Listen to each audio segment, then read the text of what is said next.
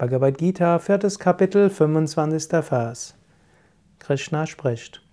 Manche Yogis bringen nur den Devatas Opfer, wohin andere, die das Selbst erkannt haben, allein das Selbst durch das Selbst im Feuer Brahmans opfern.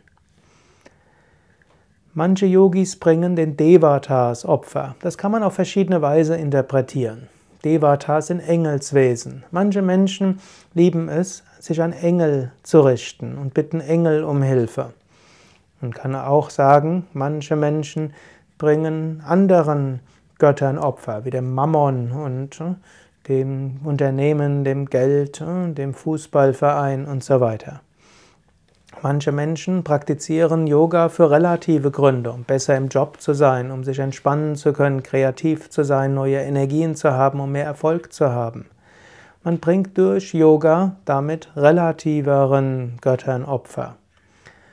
Man kann es auch darauf beziehen, man kann auch Gott in konkreter Gestalt dienen. Man kann Gott dienen als Jesus, als Krishna. Man kann auch Meistern dienen. All das ist relativ, verschiedene Möglichkeiten. Wir können uns aber auch daran erinnern, dass hinter allem Brahman ist, dass hinter allem Atman ist, das höchste Selbst. Wenn du heute handelst, wird dir bewusst, wem bringst du Opfer. Überlege und sag, überlege deine Motive, sei dir dessen bewusst. Bringst du dem Mammon Opfer? Bringst du einem Ideal Opfer? Bringst du Gott in konkreter Gestalt Opfer? Versuche all das zu spiritualisieren und versuche zu erkennen, dass egal für was du handelst und wem du Opfer bringst, dass hinter allem Brahman steckt. Letztlich, du bist eine Manifestation Gottes und damit Brahmans.